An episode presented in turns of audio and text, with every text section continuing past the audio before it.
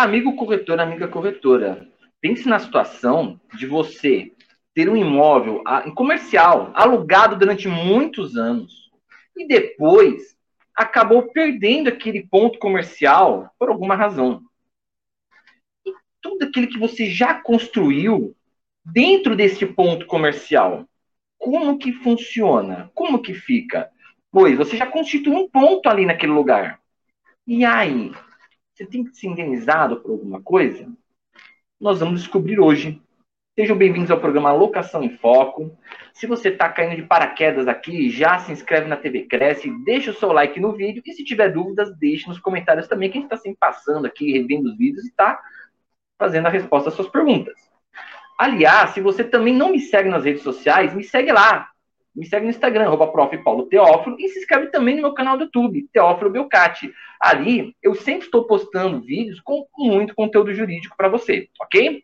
Então, vamos começar o vídeo de hoje. Eu tenho a honra de trazer para cá um entrevistado que eu já fui aluno dele, continuo sendo, porque eu assisto sempre os programas dele, estou sempre aprendendo muito com ele. É um amigo pessoal, amigo muito querido, o professor Júlio César Sanches aqui da casa da TV Cresce de muitos anos, de longas datas, e amigo de longas datas também. Professor Júlio, obrigado por aceitar o meu convite aqui, meu amigo. Eu agradeço, Paulo. Feliz em ver você, ver que você está bem, excelente profissional. Conta comigo sempre. É uma honra, a honra é minha. Precisar, à tua disposição sempre para te ajudar, tá bom? É isso aí. Não, a honra é minha. Aí agora a gente vai ficar aquele negócio, né? A honra é minha, não, a honra é minha, não, a honra é minha e acabou. meu amigo, vamos lá falar sobre essa indenização do fundo de comércio. Ela se aplica a locações comerciais, correto? E como que funciona os requisitos para a pessoa ter esse direito de indenização, Júlio? A palavra é sua. É, a indenização do fundo de comércio ela vem do direito americano. É, na verdade, no Brasil ganhou força de 15 anos para cá. É, no passado, né, o inquilino é, comercial ele realmente era totalmente prejudicado. O locador chegava no inquilino e falava, ó, devolve o O açougue, o lava-rápido, estacionamento, né? Até um escritório de advocacia, uma contabilidade, uma empresa, um comércio, de qualquer gênero. E o inquilino comercial, o locatário, perdia, né? Perdia o ponto comercial de muitos anos, tinha que dispensar os funcionários, a equipe, ou procurar um outro local. Essa troca de ponto comercial muitas vezes era era focal para a empresa até falir, né, a mudança do ponto comercial. Então, de 15 anos para cá, isso começou no direito americano, também no, nos Estados Unidos, é, o México também, come, começamos a ter uma legislação nesse sentido de proteger o inquilino comercial. E aí surge no Brasil é, a indenização de fundo de comércio. Essa indenização de fundo de comércio pode também ser uma ação cumulativa com as benfeitorias que eu faça no imóvel. Nós temos é, pelo menos seis ações locatícias. Quatro ações locatícias são tipificadas na Lei 8.245. A gente tem a, a, ação despejo, a tão conhecida ação despejo, tem a ação revisional de aluguel, tem a ação de consignação em pagamento de aluguel, tem a ação renovatória, né, uma ação muito utilizada na locação comercial. É, são as ações mais conhecidas porque elas são tipificadas, elas aparecem na lei do quininato. Mas, é, de 15 anos para cá, surgem duas novidades nós temos grandes novidades. E dessas grandes novidades, essas duas eu acho que merecem atenção. Então, hoje, atualmente, nós temos seis ações locatícias. E essas duas novidades são doutrinárias e jurisprudenciais. Ainda não tem lei, ainda não tem artigo, mas existe. Existe nos livros, existe também na doutrina, na jurisprudência. Então, existe, é fato. É, o Brasil, é difícil advogar aqui no Brasil, por quê? Porque aqui não tem só as ações que existam numa determinada lei, num determinado artigo, tem muita ação doutrinária. Isso aconteceu com a efetividade, ação declaratória de efetividade, ou afetividade, que agora tem uma, uma normativa que regulamenta o assunto. Isso aconteceu com pré-executividade, ação tributária, o Paulo que gosta tanto do direito tributário. Então, nós já tivemos várias ações que não existiam, não tinha lei, não tinha artigo. A partir de um certo momento, deixa de ser uma ação jurisprudencial e doutrinária e passa a ser uma ação também regulamentada por lei. É, essas duas novidades, a primeira é a indenização de fundo de comércio, a segunda é a ação reparatória de luvas. No Brasil é terrível, né? O brasileiro é o jeitinho brasileiro, nós gost... É, é cultural, gosta de ter vantagem, levar vantagem em relação a tudo. Então é muito comum um proprietário, uma galeria, um shopping center, é, ou um proprietário de uma loja comercial, ao final do contrato, virar para o inquilino e falar: olha, eu quero uma luva, viu? Eu quero 50 mil, quero 100 mil, quero 20 mil, quero 10 mil, senão não vou renovar o contrato com você. O inquilino, muitas vezes, ele não tem opção. Ele não pode perder o comércio dele, o sustento dele e da família. Então ele acaba pagando essa luva, né? Pagando essa luva através de Pix, através de em dinheiro, através de transferência, DOC, TED. E, de fato, a luva no Brasil é híbrida, porque eu posso cobrar ela inicialmente, mas não na renovação do contrato. Quando eu cobro a luva na renovação do contrato, eu estou cometendo, inclusive, um crime. Então, o nome dessa ação, da parte civil, é a ação reparatória de luvas, porque eu vou pedir a, du, a, a luva paga é, indevidamente em dobro. Então, é a primeira ação que aparece nesse cenário dessas ações novas locatícias, que é uma ação muito interessante também. Mas eu acho que a galinha dos ovos de ouro, de fato, é a ação de indenização de fundo de comércio. Por quê? É, é muito comum o sujeito abrir uma pizzaria, fica dois, três anos ali passando o perrengue, né? Porque a gente sabe que demora para constituir uma clientela, demora para que o comércio é, tem, tem, seja autossuficiente aqui nesse país. Tudo demora, né? É muito investimento, é muito trabalho. E quando você atinge o auge do seu comércio, uma pizzaria, um restaurante, um cabeleireiro, um lava-rápido, um posto de gasolina, aí, infelizmente, já está no final do contrato. Contrato de três anos, quatro anos, cinco anos, e o locador quer o imóvel de volta. Então, surge essa ação quando? Quando ocorre é, o fim compulsoriamente por parte do, do locador, seja proprietário ou possuidor, o fim do contrato de locação, a relação locatícia. O proprietário fala: opa, o locador, eu quero o imóvel de volta. Não tem mais interesse em alugar para você para ser posto de gasolina, lava rápido, estacionamento. Quando isso acontece, se esse inquilino tem os requisitos, pelo menos aí cinco anos no imóvel, três anos na mesma atividade, são requisitos parecidos com a renovatória, surge a possibilidade desse inquilino, inquilina, né, o, locatário comercial, fazer um pedido ao Poder Judiciário, que é a chamada ação de indenização de fundo de comércio. Essa ação pode ser acumulada com as benfeitorias que foram realizadas e provadas, com a devida, a devida anuência para não incorporar o imóvel, e aí a gente consegue, nessa ação, é, pedir uma expectativa do comércio da clientela. É, não é pacificado no Brasil, todos os juízes, ah, eu acho que existe ação de indenização de fundo de comércio. É muito comum você ter sucesso nessas demandas em segundo grau, terceiro grau. Em primeiro grau, muitos juízes entendem que sim, mas nós temos aí a jurisdição defensiva. Alguns juízes ou juízes se livram do processo, não checando, não analisando, não instruindo bem o processo. Infelizmente, é algo que está acontecendo cada vez mais, né? sentenças horríveis, copia e cola, o nível do judiciário caiu muito. Mas é algo que existe. Nossa, ele caiu mesmo, viu? Tá muito ruim. Caiu né? mesmo, infelizmente. Nossa senhora, desculpa até estar tá te cortando, mas só para pegar um gancho disso que você falou, hoje em dia eu até entendo, Júlio, não sei se você vai concordar comigo, que a gente vive até um momento de insegurança jurídica, porque você entra com o processo, você não sabe o que, que vai dar no processo. Eu já vi juiz praticamente rasgar tudo que está na legislação. Aí você acaba recorrendo, o tribunal também, às, às vezes no recurso, pessoal não, não, gosta de fazer sustentação oral, acho até importante fazer sustentação oral para você fazer o pessoal ler efetivamente o que você escreveu, porque ele, aí o, você não faz isso, o pessoal não lê direito seu recurso, mantém a sentença para você subir para o Tribunal Superior, acaba sendo até mais difícil, né? Desculpa até te cortar, não sei se você concorda Imagina, comigo nessa situação que a gente está vivendo. Concordo sim, fica aqui até o nosso desabafo, né? É, o povo brasileiro, nós pegamos muito no pé do legislativo, do executivo, temos que pegar mesmo, né, o pé dos políticos, mas o povo brasileiro não tem noção, né, do que o judiciário faz. Claro que tem gente boa lá dentro, né, juiz, juízes, servidores, mas tem muita gente ruim, e essa gente ruim faz um estrago danado. Eu, particularmente, Paulo, eu conheço juízes que não vão no fórum faz três anos. Faz três anos que não vai no fórum, não pisa no fórum. Ele fala, ah, eu trabalho home office. Na verdade, na verdade ele passou para o assessor, a assessora julgar e não julga mais. Outra coisa que eu vejo muito, às vezes você vai gravar uma aula, né? Então, eu vou gravar lá na FGV. E eu gravo só à noite. Eu chego lá para gravar, tá saindo do estúdio um juiz, uma juíza, olho sangrando. Sangrando. Literalmente tinha um, um, um juiz, é, até conhecido, ele estava com sangrando. Eu falei para ele, na troca de estúdio, né? Eu entrei para gravar, ele estava saindo no mesmo estúdio. Falei, seu olho está sangrando. Aí ele olhou, nossa, está sangrando muito. Então, gerou até uma preocupação. Depois o rapaz da câmera, que trocou o turno, falou que ele estava gravando, era nove horas, direto.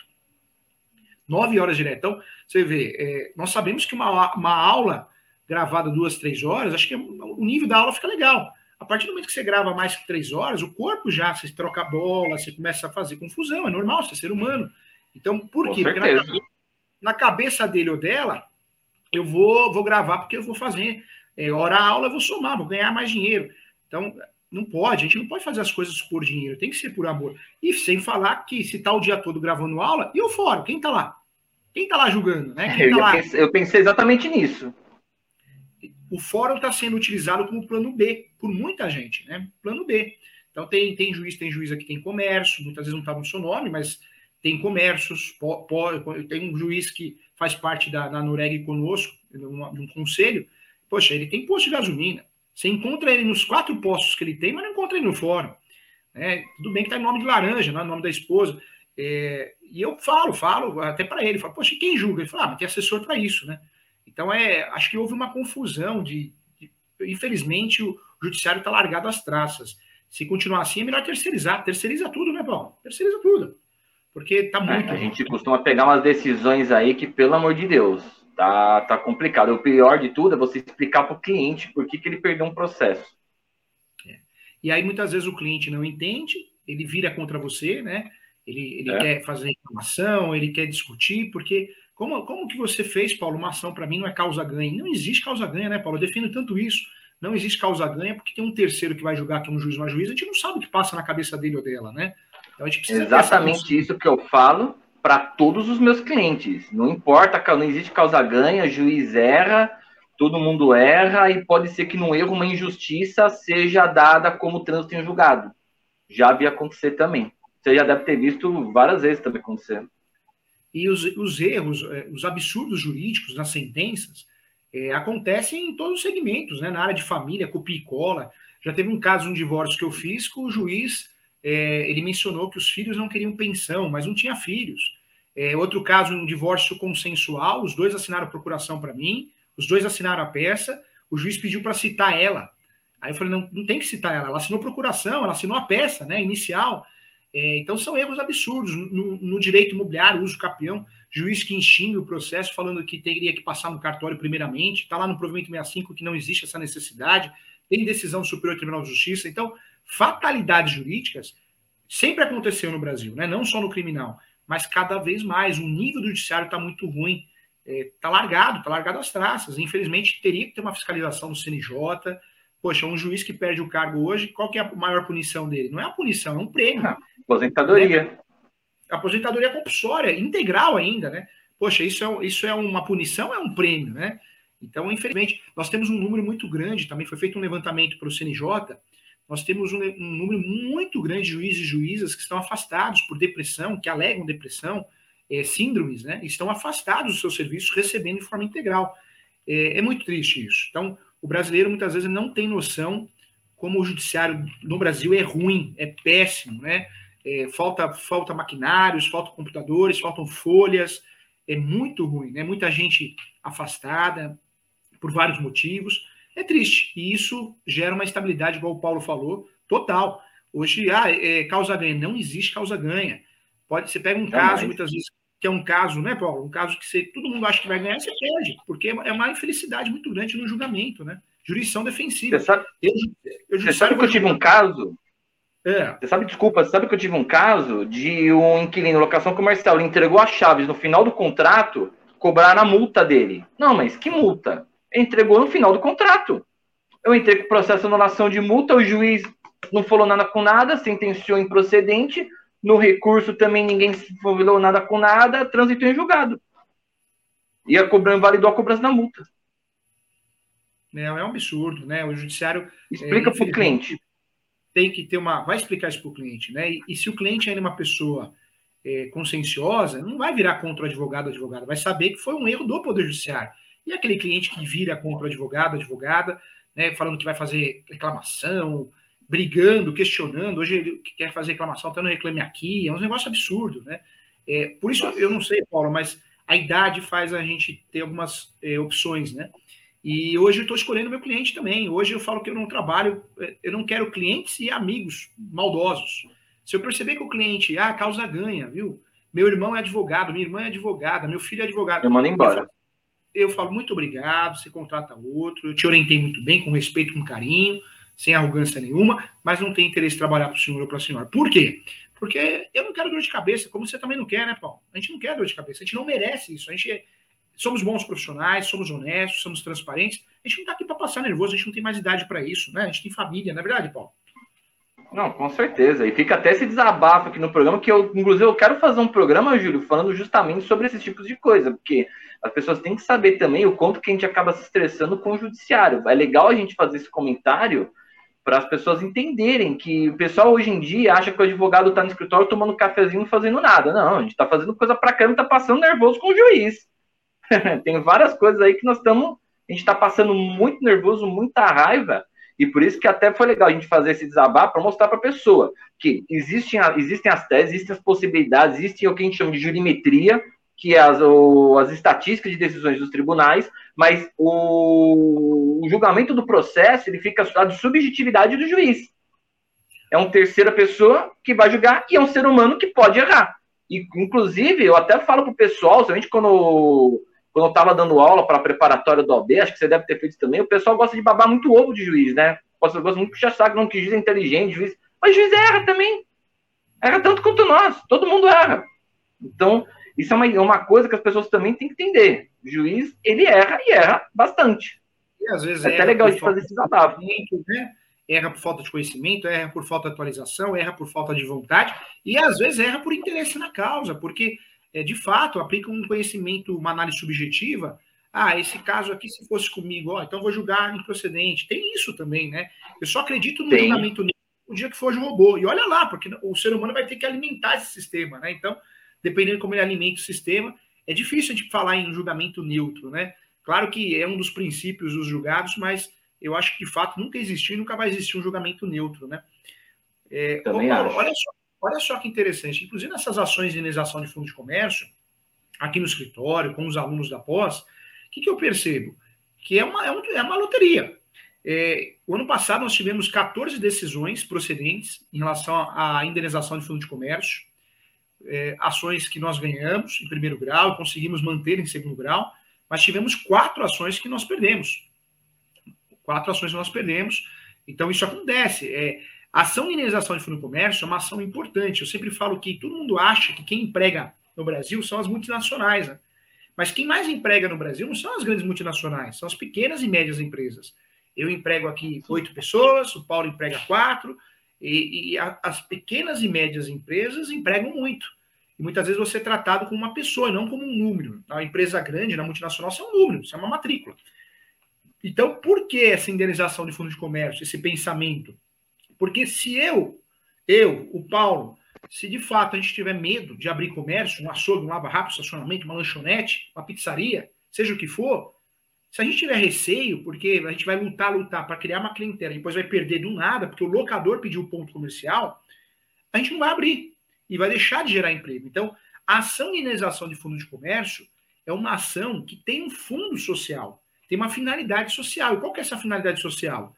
Proteger o pequeno comerciante, o médio comerciante, o pequeno empresário, para que ele seja respeitado naquela relação locatícia. Ninguém está falando aqui de uma afronta ao direito de propriedade, ah, porque o proprietário faz o que quer. Não é bem assim. Se eu sou proprietário, eu alugo um imóvel comercial, eu estou vendo que o inquilino fez uma baita de uma reforma, benfeitorias, publicidade, está lá cinco anos, paga o aluguel em dia. Poxa, e aí? Eu vou depois de 4, 5 anos, no auge do inquilino, no auge comercial, auge da empresa dele, eu vou pedir o, o ponto comercial porque o contrato venceu. Então, essa situação tem que ser, de fato, tem que ser, de fato, é, estabelecida, tem que ser, tem que ser realmente regulamentada. É necessário isso. Por isso, professor Júlio, existem teses contra a ação de indenização de fundo de comércio? Existem várias. É uma das boas teses que, que são usadas, eu advogo para os dois lados. É, a tese que é muito usada, Paulo, é a falência. Eu peço uma indenização de fundo de comércio contra o Paulo. Mas o Paulo, ele consegue provar que o meu cliente estava falindo. Então, que indenização de fundo de comércio que eu quero? Outra coisa, aluguel em atraso. Eu quero uma indenização de fundo de comércio, mas o aluguel estava em atraso. É, ou eu cometi alguma situação para rescindir o contrato, né? Então, aí eu consigo... Eu ia te perguntar isso. É. Eu ia te perguntar isso. É cabível eu fazer uma contestação de despejo por falta de pagamento com a, com a alegação na, na contestação de um pedido contraposto por indenização por fundo de comércio, e já engatando da despejo de falta de pagamento, no despejo ordinário também, é possível estar tá engatando a contestação, pedido contraposto por indenização por fundo de comércio? É possível, Paulo. Na verdade, é possível. Então, quando, quando alguém processa, né, o inquilino processa o locador, seja proprietário ou possuidor, pedindo uma indenização de fundo de comércio, ele tem que ter dois requisitos cinco anos no imóvel e três anos no mínimo na mesma atividade.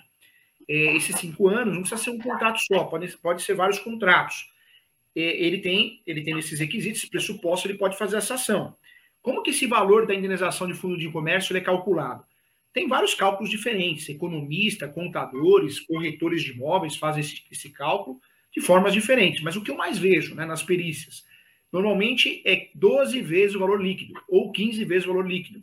Aí, Valor líquido, paga todos os funcionários, o que sobra você faz vezes 12, vezes 15. Se o comércio ainda existe uma expectativa de crescimento, pode aumentar de 10, 20 ou 30%. Pode ser cobrado por fora as benfeitorias, os maquinários, as ferramentas, o investimento realizado no imóvel. Então, se, se a gente pega um comércio que fatura mil reais por mês, um salão de cabeleireiro, né? usando, usando, um exemplo hipotético. Então, essa uhum. indenização do fundo de comércio ela seria, em, média, 15 mil reais mais expectativa de crescimento, mais maquinário, mais benfeitorias, só para a gente ter uma, uma linha de raciocínio. É, essa indenização de fundo de comércio, ela existe, ela é jurisprudencial, ela é doutrinária. Nome da ação é ação de indenização de fundo de comércio. Eu posso acumular com as benfeitorias provadas. E aí, o outro lado, qual que é a linha, a tese de defesa na contestação ou até um pedido contraposto? Seria o despejo, seria a requisição, a desapropriação, a falência, então, se for um motivo que me, eu, proprietário, pedi de volta, mas eu tive um motivo compulsório, uma requisição, uma interdição, uma desapropriação, aí não há que se falar em indenização no fundo de comércio. Se o comércio estava falido, né, é, se eu não estava pagando aluguel, se eu estava descumprindo o contrato, não há que se falar em fundo de comércio. Então, essas são as teses de defesa. Mas hoje, de cada 10 ações de indenização de fundo de comércio, pelo menos aí 7, 6 casos, é, de fato, estão conseguindo sim a indenização. É, tivemos um caso no escritório, um posto de gasolina.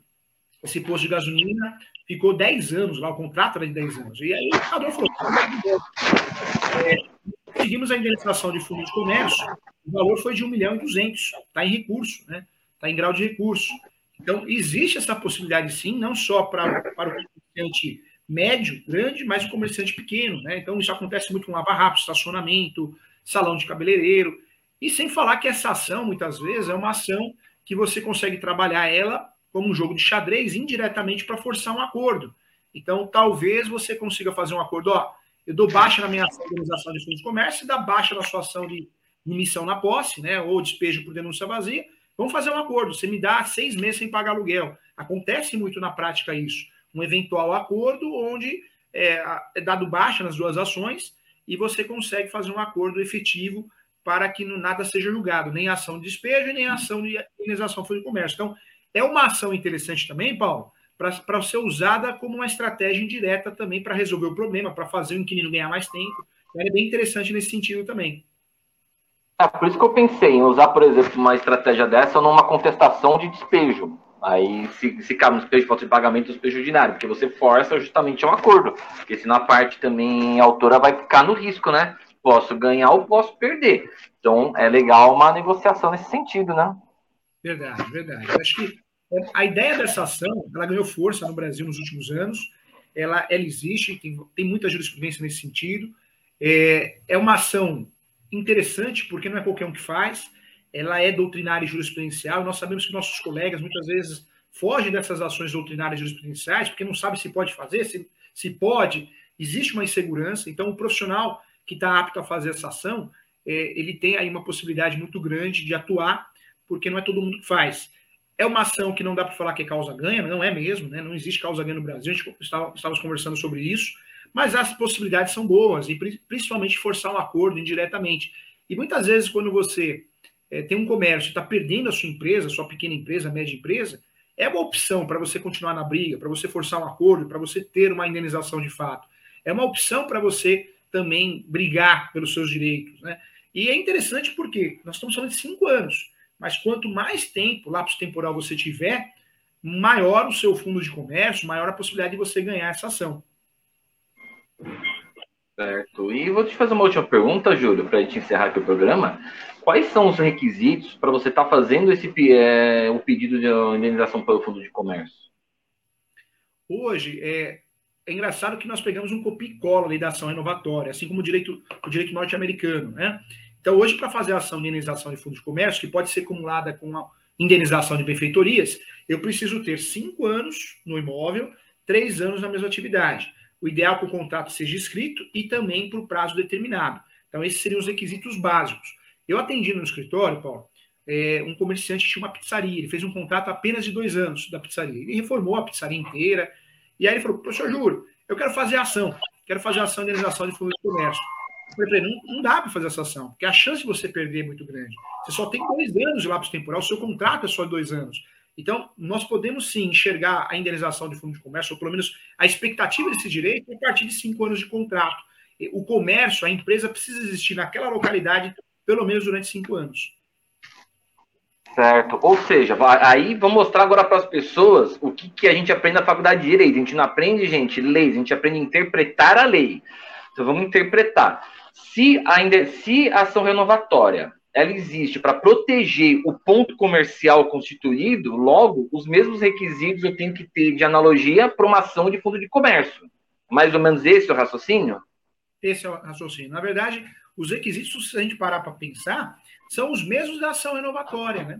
É, usados por analogia. Então, é, os, a ação renovatória é uma ação para proteger quem? O inquilino na relação comercial. Surge a indenização de fundo de comércio e a reparatória de luvas também para proteger essa relação. Eu sempre falo que a lei do inquilinato, ela é apelidada a lei do inquilinato, por quê? Porque é para ficar do lado do inquilino, para que o contrato, a relação, seja uma relação mais consensual possível, né?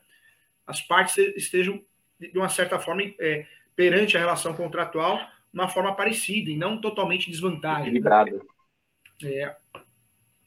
Legal. Olha, gente, acho que aqui ficou uma questão aqui bem legal para todo mundo para quem é, inclusive, que não é corretor de imóveis, que é advogado, quer estudar uma ação nova, tá aqui uma ideia legal. E você estava me mostrando, inclusive, antes, Júlio, você tem um livro que fala, que fala, inclusive, dessas ações, não tem?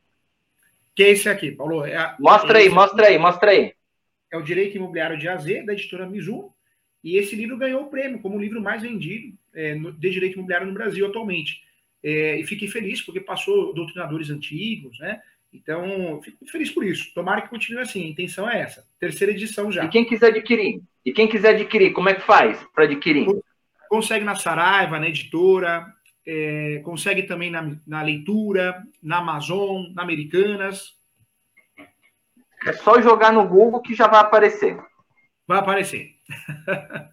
tá certo. Então, gente, quem está assistindo, principalmente que é ramo jurídico, que quiser aprender mais, recomendo muito aqui o livro do professor. Como eu já disse, eu fui aluno dele, continuo sendo aluno dele, inclusive, porque eu assisto sempre os vídeos dele, estou sempre aprendendo com ele.